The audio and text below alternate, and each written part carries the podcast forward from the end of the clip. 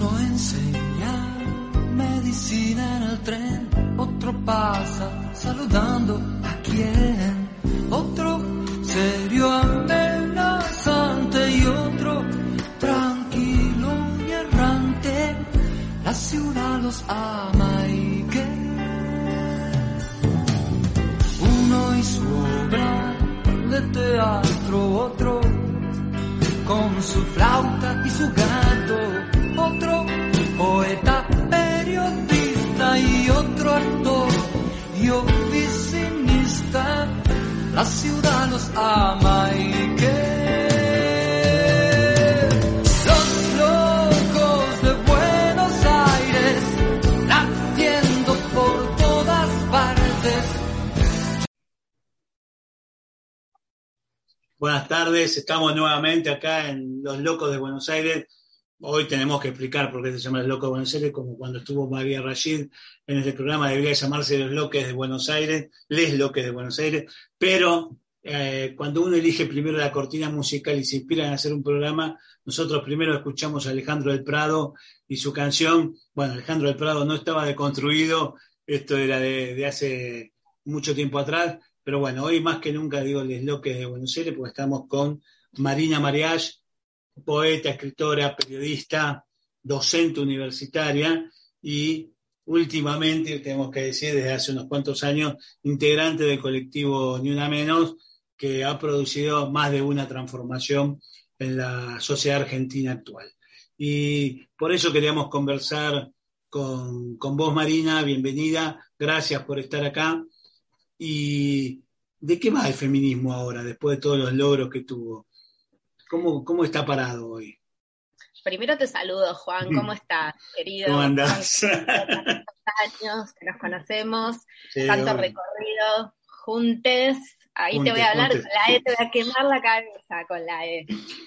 Eh, bueno, sí, el- el- los feminismos, prefiero nombrarlos en plural en principio, porque la verdad es que eh, los feminismos están compuestos por muchas corrientes de pensamiento, no pensamos todos igual, y lo digo de nuevo con la E, porque los feminismos no creo que estén compuestos por eh, mujeres solamente, y creo que las conquistas de los feminismos son eh, muchas, pero a la vez falta muchísimo por, por conquistar, falta mucho territorio, faltan muchas cosas por avanzar, y además hay algo que es cierto y que tenemos que decir, que hemos conquistado muchísimo en cuanto a la normativa, a la ley, en los últimos años, en el gobierno de, de Néstor y de Cristina, la verdad que fue una apertura hacia los derechos humanos y hacia la agenda de, dere- de derechos de género, de géneros e identidades dentro de la agenda de derechos humanos, que eso es muy importante, porque no siempre la agenda de géneros, de diversidades y de, y de mujeres estuvo inscripta en derechos humanos.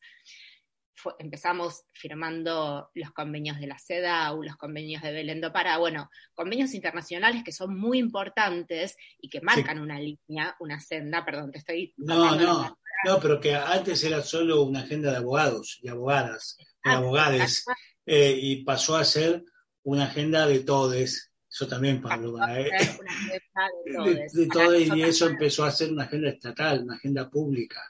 Porque antes era una- cuestión de amparo, yo presento amparo, decía amparado en la normativa de la CEDO y la convención de Belén do Pará, y era un diálogo que teníamos en un nicho muy cerrado, en un tribunal, en un papel que dormía después y se olvidaba. El hecho de poner en discusión esto también fue muy importante, que no es de ahora, digo, es de hace muchos años atrás. Claro, esto empezó en 2004, más aproximadamente, pero es súper importante lo que señalas, porque ponerlo en la agenda pública, ponerlo en la agenda gubernamental del Estado, no es lo mismo, por supuesto, pero darle ese, esa jerarquía cambia absolutamente las cosas. Es como cuando cambiamos de decir crimen doméstico o eh, asesinato o algún tema de violencia doméstica a llamarlo violencia de género es un tema que nos compete a todos, como decías vos, es un tema social, cultural, que tenemos que, eh, sale de lo privado para estar en lo público, no ah, es un tema de ellos, no nos metamos, o bueno, vamos a ver cómo manejamos este caso, sino que es un tema político, pasa a la agenda pública, como dijiste muy bien vos. Entonces, esto que ya tiene sus años, va tomando y va ganando, lo, obteniendo logros paulatinamente desde la ley de educación sexual integral en el 2006. Mirá qué viejita que está la ley de educación sexual integral. Eh, ya es una veinteañera casi, o bueno, quinceañera. Ya es una quinceañera, bueno, sí, calculo, yo soy mala calculando. Eh, después está la ley de, de violencia contra las mujeres en todos los ámbitos de la vida, que es una ley muy completa, yo, fíjate que no soy abogada y a la vez, al estar trabajando en el tema de derechos humanos hace ya tanto tiempo, no me queda otra que haber absorbido todo esto y la leí, o sea, las leí todas estas leyes y me interesan mucho porque eh, me interesan los discursos y es una ley muy completa, vos la lees sin ser abogade y se entiende y abarca todos los aspectos de la vida, todos los ámbitos. Y esto fue en el 2012, también tiene ya casi 10 años, eh, sí, ¿no? Bueno, la ley de identidad de género, la ley de matrimonio igualitario, ya van cumpliendo sus años. Todos estos eh, son logros que fueron dados en el gobierno de Néstor y luego de Cristina. Eh, pero decíamos esta diferencia entre lo que es la ley y lo que es la cultura, ¿no? Cómo se diferencia una cosa que esté escrita que esté la ley promulgada y después que se compruebe en los hechos sociales. Entonces hay provincias, y sabemos hoy todavía que hay provincias, y, no, hace falta ir muy lejos ¿no? de, la capital, y también vamos a decir que sucede en Cava, porque no es que la Cava es un lugar privilegiado, o sea, es muy privilegiado en muchos aspectos, es la ciudad más rica del país, etcétera, pero también sucede acá la discriminación, y es que estas leyes no se cumplen. Por ejemplo, la ley de educación sexual integral que es una ley que imparte una educación no sexista, no es que solamente se te enseña a colocarte bien el preservativo, como, como se hacía en nuestra época. ¿Vos te acordás que venían a las escuelas y nos enseñaban a ponernos un tampón? venían las marcas. Venían siempre las marcas o ONGs distintas que se dedicaban a la lucha contra el SIDA o contra otra cosa, pero nunca el Estado se había hecho cargo de eso. Y la ESI produce un cambio importante porque empieza a ser el protagonismo a lo público. No pasa a ser que una autoridad de una escuela bien intencionada invita a la Fundación Huésped, que es la primera que se me viene a la cabeza por, lo que hablamos, y eh, venía la gente y te implicaba y te decía lo que ellos hacían y demás. Pero hablando de los cambios culturales también, vos mencionaste cuánto nos cuesta cambiar. Y antes los titulares, ¿cuánto costó cambiar los titulares de los diarios? ¿Te acuerdas? Crimen pasional. No, crimen pasional no, era un femicidio, hermano. Era un asesinato. Miren qué pasión. Sí, sí, podemos discutir filosóficamente que el homicidio puede ser parte de una... Pero era un delito gravísimo, habían matado a una mujer, era violencia de género, y había que empezar a comprenderlo de esta manera, a no naturalizar, como ahora se están hablando de los noviazgos violentos, ¿no? cosa que era un tema tabú antes. El problema de la, de la violencia de género era solo cuando estás casado o viviendo en pareja. Y ahora no. Hasta ahí, fíjate, porque, por ejemplo, el tema de la violación dentro del matrimonio era algo que no estaba contemplado, porque si estás casado tenía que eh, tener sexo sí o sí, digamos. Sí, claro. Una mala palabra. Eh, pero. Vélez lo llamaba, en el Código Civil, se llamaba deber de concupiscencia. O sea, que era una obligación, cuando vos te casabas, era una obligación. Claro, ¿cómo va a haber violación si vos tenías la obligación de tener relaciones sexuales con la persona que te casaba? Una barbaridad tremenda. Claro, ahora está considerado que puede haber una violación incluso dentro del matrimonio, porque si alguien eh, no quiere, no, quiere, incluso aunque estén casados. Bueno, eh, esto es así.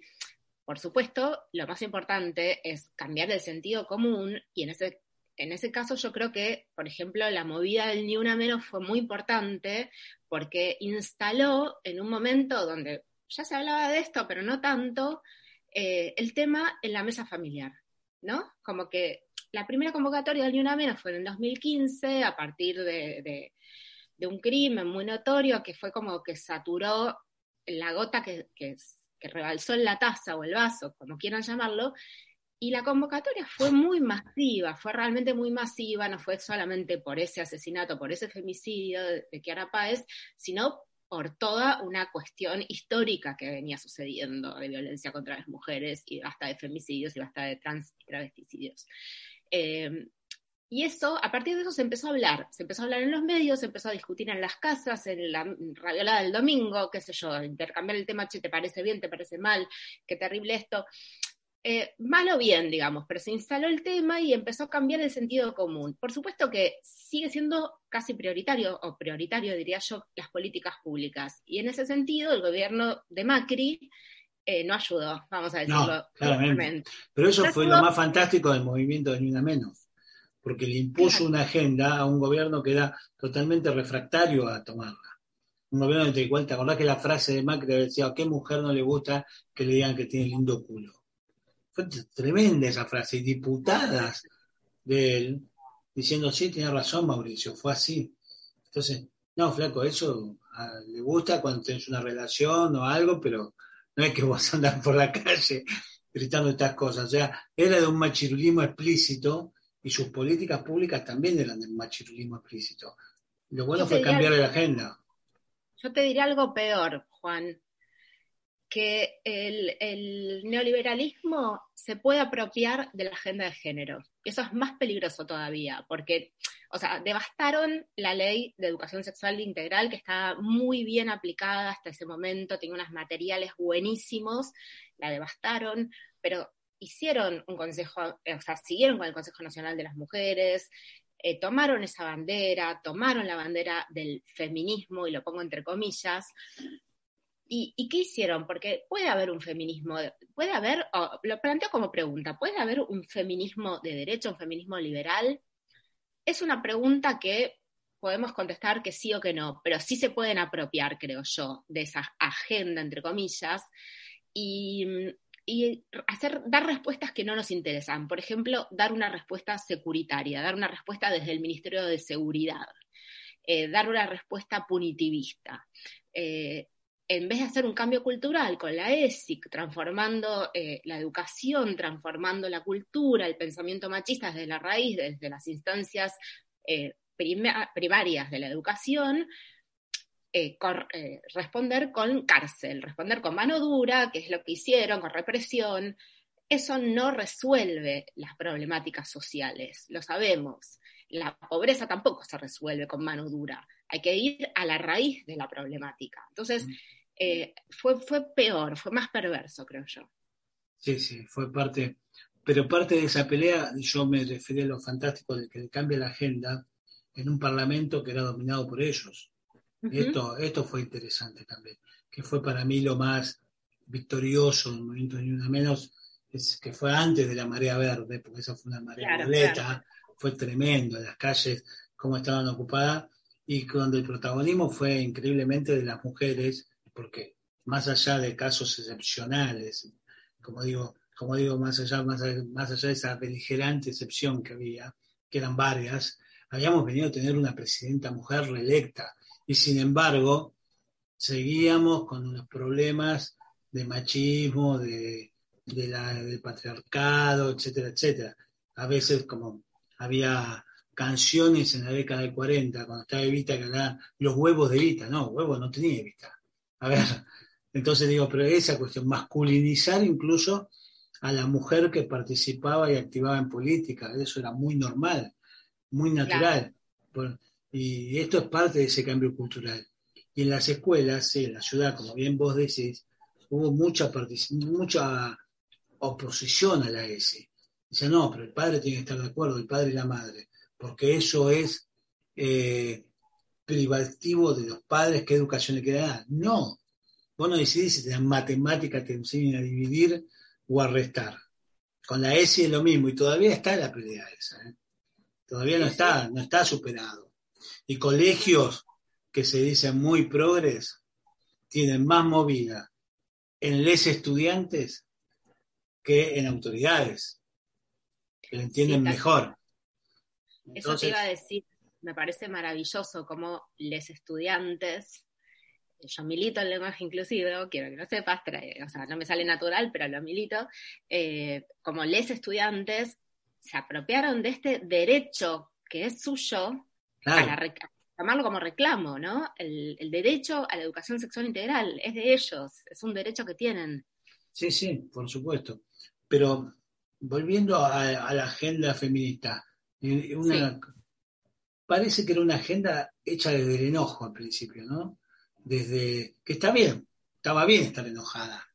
Las feministas en su momento, pues la situación era peor que ahora, digamos, porque ahora no es que está bárbaro, como bien vos decís. Pero esa agenda puede mutar en una agenda más positiva, en una agenda, porque viste que salen las críticas que no son eh, inocentes, no, pero están siempre peleando, siempre pidiendo estas cosas desde el enojo. Y bueno, sí, si hay un femicidio tiene que enojar, pero no solo por ser feminista, sino por ser humano, pero al margen, digo, se puede plantear una agenda distinta. Yo sé que varias, me acuerdo ahora de Luciana Pecker, hablando desde el deseo y demás, porque me parece que es importante poner a la, la feminista, no son las que andan enojadas por la vida, ¿no? Eh, mira, es un, es, eh, un enojo basado en injusticias históricas, si querés. Entonces, es como vos, hay, hay una razón para ese enojo. Yo creo que las estrategias para el cambio, cada cual las maneja como puede o como decide. Eh, yo creo que la estrategia más eficaz es la conversación, la persuasión, eh, digamos, el, convencimiento de que todas y todos estamos eh, impregnados, inmuidos, que todos y todas tenemos una dosis de patriarcado en sangre, que no hay malos y buenos, que no es una guerra de varones contra mujeres, no es una guerra de los sexos, y plantearnos el cambio desde ese lugar. A mí me parece más interesante proponer ese diálogo y no eh, proponerlo desde un lugar de guerra o enojo, porque eh, me parece que es eh, menos propenso al cambio, ese, ese, lugar, el cambio del otro, de, la conciliación, de buscar un punto en común.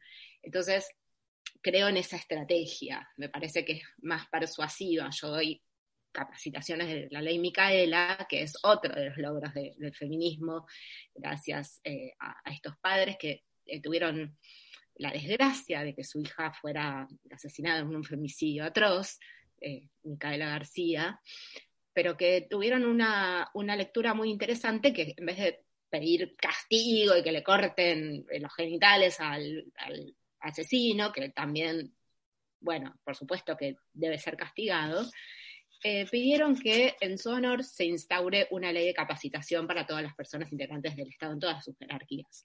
Yo también la doy para asociaciones, gremios, sindicatos, bueno.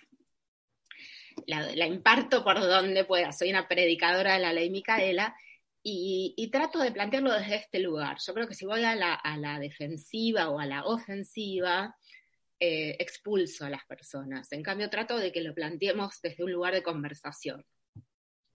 Sí, por, lo de Micaela fue muy importante, eh, la ley, hablamos, ¿no? Lo de Micaela fue una, barbaridad lo que sucedió, aparte era una militante política, una militante del campo popular.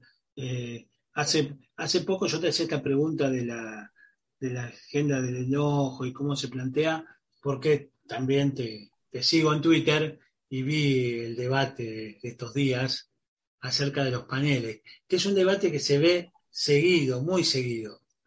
Eh, no, ojo con ese panel que son todos hombres, o en ese panel, eh, ¿cómo debería haber? Yo me pongo del otro lugar ahora, ver, del lugar de él, si querés capacitado, o que se va a capacitar. Quiero organizar un panel, ¿cómo debería organizarlo? Más allá de la perspectiva de género obvia, pero el panel en sí, la parte visual, ¿cuál todo es la importancia? ¿Cuál no? Porque es un debate interesante, ¿no?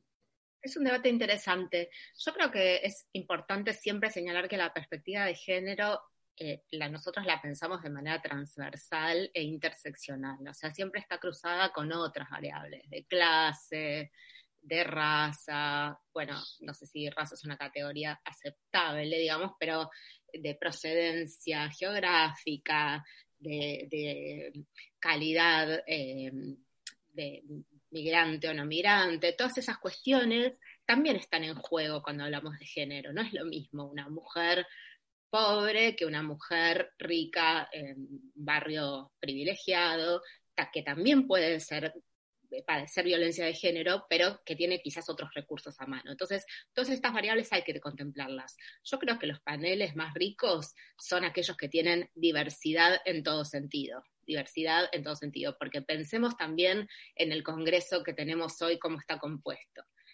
Recién ahora están participando del Parlamento personas travesti trans. Pobres. ¿Hay pobres en el Congreso? ¿Hay gente del campo popular en el Congreso? ¿Alguien se hizo esa pregunta, digamos? ¿No es interesante también pensarlo en esos términos?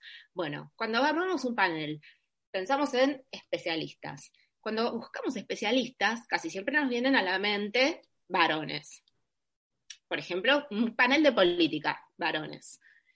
Eh, ¿Por qué será? ¿Será que las mujeres no se dedican a la política? ¿Será que no? Seguramente será que estos varones llegaron a esos lugares de prestigio por alguna razón, ¿no? Porque hay una pirámide que se construye de esa manera. Entonces, hay que darle, creo yo, espacio a esas mujeres y otras identidades en todo sentido que quizás no están tan prestigiadas, porque este es el momento de darles el prestigio, de darles el espacio, de darles el lugar. Seguramente hay voces muy interesantes, menos, menos visibilizadas. Siempre llamamos a los mismos, ¿no? A los mismos para los suplementos eh, de opinión de los domingos. Vos abrís un diario un domingo y vas a ver taca, taca, taca, taca, casi todos varones en las eh, eh, columnas de opinión. Ahora está seguramente mucho más emparejado, sobre todo en los diarios que tienen en cuenta estas cuestiones. Eh, hay que ir más abajo, hay que ir a los nombres menos conocidos, porque por alguna razón están ahí tapaditos. No porque no existan, porque están tapados, porque históricamente no han podido acceder a, esos primeros puestos de legitimación. Sí, claro, se tenían que hacer un lugar que era muy difícil antes. Te hablo de, un, lugar muy machista como la Facultad de Derecho, donde la mayoría de las estudiantes son mujeres. Todas las disciplinas. La mayoría de las docentes son mujeres. Ahora, la mayoría de los titulares de cátedra son varones. Claro. es una contradicción tremenda. Eh, como decís vos, ¿qué? ¿No piensan? ¿No son buenas? No, no, sí, son buenas, piensan, pero no llegan. Era el famoso techo de cristal, ¿no? Que, claro. que todavía sigue existiendo. Existen todas las disciplinas, yo creo, Juan, y te digo, eh, es el momento, creo yo, para que todas y todos a veces te hacen mucho esta pregunta, los varones desde qué lugar podemos eh, colaborar, podemos sumarnos a esta movida, nos sentimos atacados, no sabemos si decir un piropo, si no decir, viste, como que a veces el varón se siente como un poco descolocado frente a esta movida feminista, un poco violenta, un poco fuerte, este empoderamiento repentino. Me parece que, por ejemplo, una de las cosas que puede hacer el varón, el varón heterosis, suponete, o el varón cis, es eh, señalar estas cuestiones. Che, yo no quiero estar en un panel de todos machos. ¿No, les parece que podemos, yo me bajo, llamen a otra, no es como ceder estos lugares de privilegio, señalarlos, darse cuenta, porque está tan naturalizado que ni lo vemos por ahí. Y no, no creo que sea de maldad o de, guachada, o de, es simplemente porque está tan, estamos tan acostumbrados que no lo vemos. Empezar a ver estas cosas. Esa es la naturalización que necesita un cambio cultural de raíz. Por eso hablábamos antes de la ESI, de cambios culturales que son importantes. Pero te quiero llevar a otro lugar. La otra vez ha traído unas desafortunadas declaraciones de, de Emilio Pérsico, fue la propia intendenta de Moreno, que la salió a contestar, que es de su misma fuerza política, y le pidió concretamente que se disculpe porque estaba mal. Había hecho una función con el tema de quién se le daba la tarjeta y por qué el hombre se sentía después disminuido y salía a robar. Sintetizando muy burdamente lo que dijo Emilio, y y Mariel, la intendenta de Moreno, dijo que lo conoce, que no es lo que pensaba, pero que fue desafortunado lo que dijo. Bueno, me parece bien que Pérsico haya salido a pedir disculpas, como lo hizo, y que las mujeres de su propia fuerza política le hayan marcado con una clara lección de conducción política de las mujeres, que le dijeron, no, flaco, te estás equivocando. Pero, ¿a qué voy? Que habló también Mariel el feminismo popular, como que como cuando vos hablabas de los feminismos, acá surge una categoría que antes no estaba en la agenda, que es el feminismo popular. ¿Vos cómo, lo entendés el feminismo popular? Mira, yo eh, tengo una compañera que, se que es Natalia Saracho, que ella es eh, trabajadora de la economía popular y ella habla del feminismo popular real, el que está en los barrios, el que sostiene los comedores, el que trabaja cartoneando, recicladores mm. urbanos.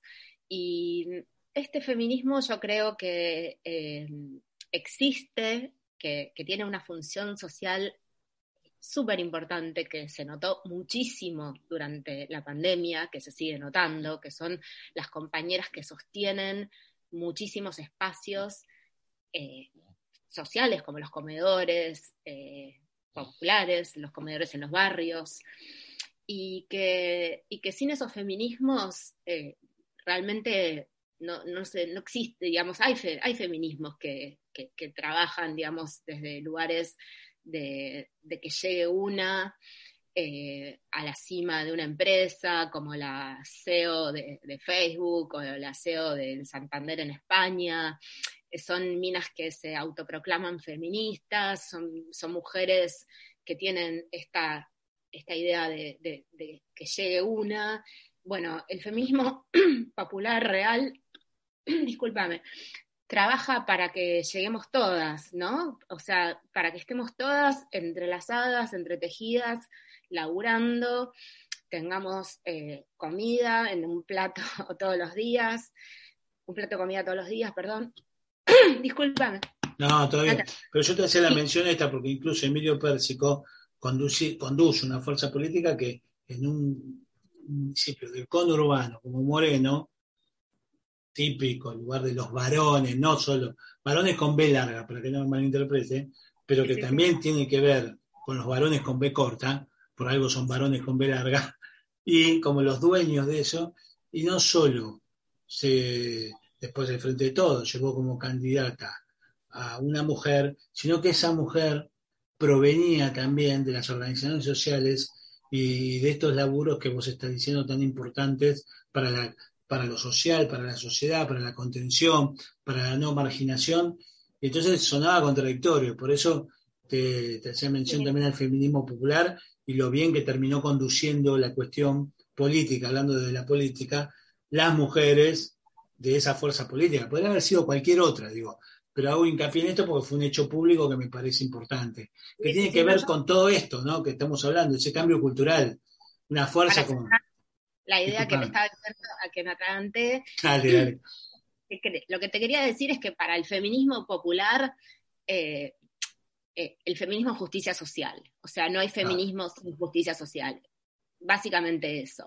Entonces, el feminismo popular también busca lugares de poder, también busca estar eh, en lugares de poder y busca gobernar. pero eso, digamos, es, es no, es que quiere tipo solamente estar en las bases, pero eso es para que estemos todas, digamos, para que lleguemos todas, eh, desde un lugar de justicia social. Sí, la otra vez, acá también en el Loco de Buenos Aires, charlábamos con Fernando Barrera, de la agrupación peronista blanca UPCN, y nos contaba que hay en el Consejo Directivo Nacional y en el Consejo Directivo de Empleados Públicos Nacionales y Capital Federal paridad de género algo que me sorprendió gratamente, te lo debo decir, porque no imaginaba que un sindicato tradicional como un PCN tuviera paridad de género. Y me dice, sí, sí, le impulsó Andrés Rodríguez, el secretario general, y que por eso son los cambios que, entre otros, está propiciando Andrés Rodríguez en la CGT, que el próximo Consejo Directivo de la CGT tenga paridad de género. Y claro, por ejemplo, en un montón de actividades y rubros sabemos que son mayoría pero un 90% mujeres, el, secretario general es, un varón. Es impresionante. Entonces, me parece un gran paso que tiene que ver con esto también, con la pelea por más justicia social, que las mujeres, no sé si, si está bien decir que lo van a llevar mejor, pero que van a, van a ser mejores en cuanto a esa pluralidad que le van a dar a la representación gremial y que va a haber un mejor sindicalismo. Y que la CGT, que increíblemente, porque si uno piensa en la CGT, que ve? todos chabones, campera de cuero, eh, con cara de malo algunos, y nunca una mujer, salvo el caso de las modelos argentinas en los 70, cuando aparecieron todas las modelos sindicalizadas en Ruiz, que sigue estando Noé Ruiz, y aparecieron ellas. Pero digo, salvo ellas, después las mujeres sindicalistas no han tenido participación. Pero eso me parece también que se debe ni una menos a ese colectivo y a esa movilización que se armó. Porque si no, esa discusión no se hubiese dado en el sindicalismo. Bueno, estaban las compañeras de Estela Díaz. Obvio, sí, sí. Hay grandes. Eh, hay grandes Mari Sánchez, para hablar de los inicios, ¿no? Mari Sánchez en la, en la CETERA, Marta Maffei. Sí, sí, claramente. Sí, de hecho, eh, hay muchas para nombrar. Lo del trotskismo, Vilma Ripoll, en Sanidad. Seguro, nos estamos seguro olvidando de muchos nombres, pero sí, es como decís vos, en lo estructural sigue habiendo, como el otro día sucedió, una mesa de sindicalistas sub 50, ¿no? ¿Viste? ¿Te acordás la foto de Moyano? Sí, sub sí. 50 hablando de tema de género con mantel violeta, todos chabones. Es gracioso, o sea, es como gracioso. Me parece anacrónico, me parece anacrónico como esto que decíamos antes de los paneles, como un festival que se hace solo con varones, para hablar de cualquier cosa, ¿eh? De cualquier cosa, ya no, es, no, no va más eso, es como que está, hay que ajustarse a los tiempos, eh, porque que me parece que, que, estamos en un momento donde hoy, por ejemplo, en, esto, en esta semana salió la ley de equidad en los medios de comunicación, eh, también es una, un logro de los feminismos, eh, salió la ley de cupo laboral travesti trans, son logros, bueno, ni hablar de la enorme conquista de la ley de interrupción voluntaria del embarazo, la ley de aborto que salió a fines de año pasado. Son logros que quizás no son tan visibles en medio de una pandemia, pero que son eh, avances enormes históricos. Que Totalmente. Y para, para ir terminando, Marina, contanos un poco, creo que es relativamente nuevo este emprendimiento del periodismo feminista en LatFem, que soy lector, pero bueno, contanos vos un poco en primera persona de qué se trata, cómo surgió, por qué un periodismo feminista, por qué era necesario, evidentemente era necesario, por eso surge LatFem, pero ¿por qué era necesario? Y la verdad es que la impronta de los medios en general sigue siendo bastante eh, masculinizada en el sentido de machista, para decirlo lisa y llanamente. Sí, sí.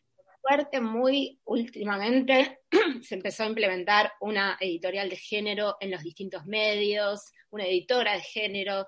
Muchas veces siguen habiendo publicaciones muy machistas o gestos muy machistas de los, de los diarios, perdón, de las publicaciones de los medios, y nosotros hablamos con las editoras de género que están a cargo de esta línea, de señalar estas cuestiones, y nos dicen, me pasaron por encima. Entonces no es tan fácil para nosotras en los medios grandes, en los medios mainstream, en los medios hegemónicos, hacer un hueco ahí y estar, o, o si no, sí, nos mandan a, a, nuestro rinconcito, ¿no? Como al pelotero, digo yo, como andan a jugar al pelotero. Entonces nosotros decidimos hacer LatFem, un medio feminista, que no es un medio con perspectiva de género, es un medio feminista, donde todas las noticias, eh, todas las lecturas, todo lo que escribimos, está atravesado por la mirada de género. Y desde ahí leemos la realidad, la política, la cultura, eh, eh, los cambios, las normativas. Vamos leyendo la realidad latinoamericana, sobre todo regional, con mirada feminista. Era necesario. Creo que, que, estaría buenísimo, que es lo que yo, a lo que yo aspiro, que todo el público lo lea, ¿no? No que nos, no que nos lean solo el público femin, digamos, feminista o mujeres o diversidades, sino que nos lean el público en general para llegar a todos. Y acá seguimos deconstruyéndonos, ya estuvo María Rayet en Los Locos de Buenos Aires, que tendrá que serle el loque de Buenos Aires, y tendremos que llamarlo del Prado para que nos cambie la cortina, pero me pareció esa experiencia muy, muy interesante, y me pareció interesante hablar con vos hoy, Marina, y por eso te convocamos, porque es como que, bueno, ya está, se dicen, ya está, loco, está el aborto, está esto, eh, para ahora sí como, como cierre, ¿qué lo, qué, ¿cuáles son las, las banderas pendientes, no las próximas, sino las pendientes que tiene el feminismo en la Argentina? Hay muchas, muchas banderas pendientes. Eh, por lo pronto, déjame decir o hacer esta pregunta que es, ¿dónde está Tehuel?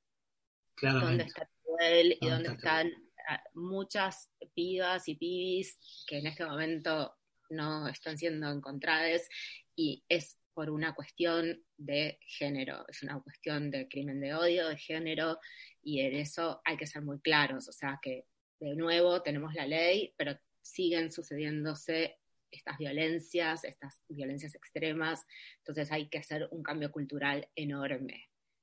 Hay que hacer un cambio cultural enorme, yo apuntaría a eso.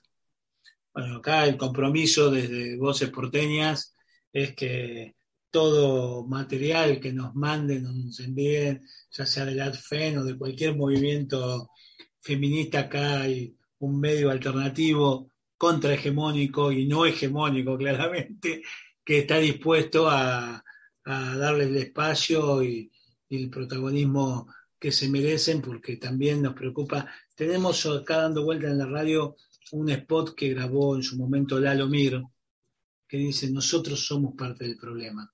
Entonces, desde esa, desde esa concepción, pues, los que matan son hombres, los que, entonces también está bueno ese compromiso y ese diálogo y esa persuasión de la que hablabas del feminismo, porque realmente va a parar el crimen del odio cuando los hombres se comprometan en eso, porque son los que matan. Y el caso que, que Lalo Mir cuenta en esta grabación que tenemos en, en la radio es, a las mismas mujeres que mataste, después los hombres vamos y las reprimimos, porque la policía te acordás que había reprimido el último gran femicidio que tuvo así, y reprimió la movilización. Entonces, digo, me, me gusta ese feminismo de, del diálogo y la persuasión, y obviamente claramente es justicia social y por eso también seguimos bregando con ese movimiento nacional, popular, democrático y feminista. Así Porque es. una bandera que tenemos que tomar. Así que muchas gracias Marina también por ayudarnos a deconstruirnos, nos falta a todos, le falta a la sociedad, nos falta a los hombres, nos falta a todos y tenemos que seguir eh, en ese camino. Así que esperamos contar contigo próximamente, vale. nuevamente y desde ya muchas gracias. Eh. Te dejamos hacer el cierre como para que digas lo que crees que tiene que ser la conclusión de esto. Creo que esto es, eh, como dijiste vos recién, entre todos y para todos, porque una cosa que no se tiene muy en cuenta es que eh, los mandatos patriarcales, los mandatos machistas, también pesan sobre los varones, sobre las masculinidades, son un perno esto de tener que ser el, el, proveedor, el macho proveedor, el que está siempre, el que tiene siempre coraje, el que está siempre fuerte. Entonces, creo que es un, un bien para todos que, que el mundo. Los hombres también lloran. Claro. Que antes, no, los hombres no lloran, no, no también lloramos. Así que vamos entre todos por un mundo mejor. Bueno, muchas gracias Marina. Te, te, te, agradecemos nuevamente estar acá y estamos a disposición para lo que estén haciendo. Así que gracias de nuevo. Esto fue Les Loques de Buenos Aires con Marina Mariach. Hasta la semana que viene.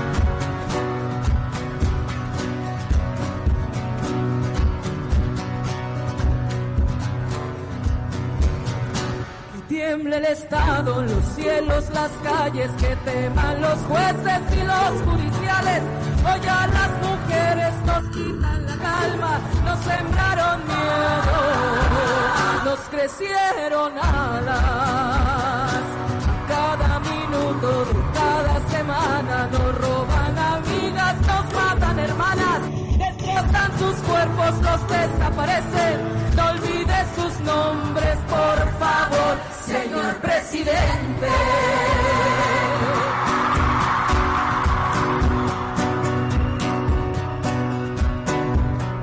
Por todas las copas lucharon por reforma, por todas las morras pelearon Sonora, por las comandantas luchando por Chiapas, por todas las madres buscando en Tijuana, cantamos sin miedo, pedimos justicia, gritamos por cada fuerte, nos queremos vida, que caiga con fuerza el feminicida. Yo todo lo incendio, yo todo lo rompo. Si un día fulano te apaga los ojos, ya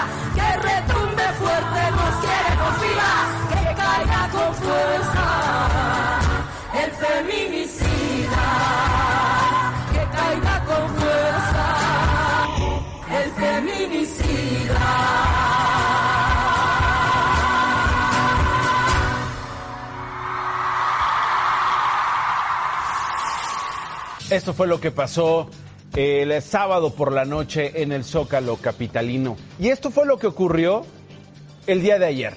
Estas son las marchas de las que todo el mundo está hablando esta mañana. Los hoy a las mujeres nos quitan la calma, nos sembraron. Justicia, gritamos por cada desaparecida, pagar las cuentas.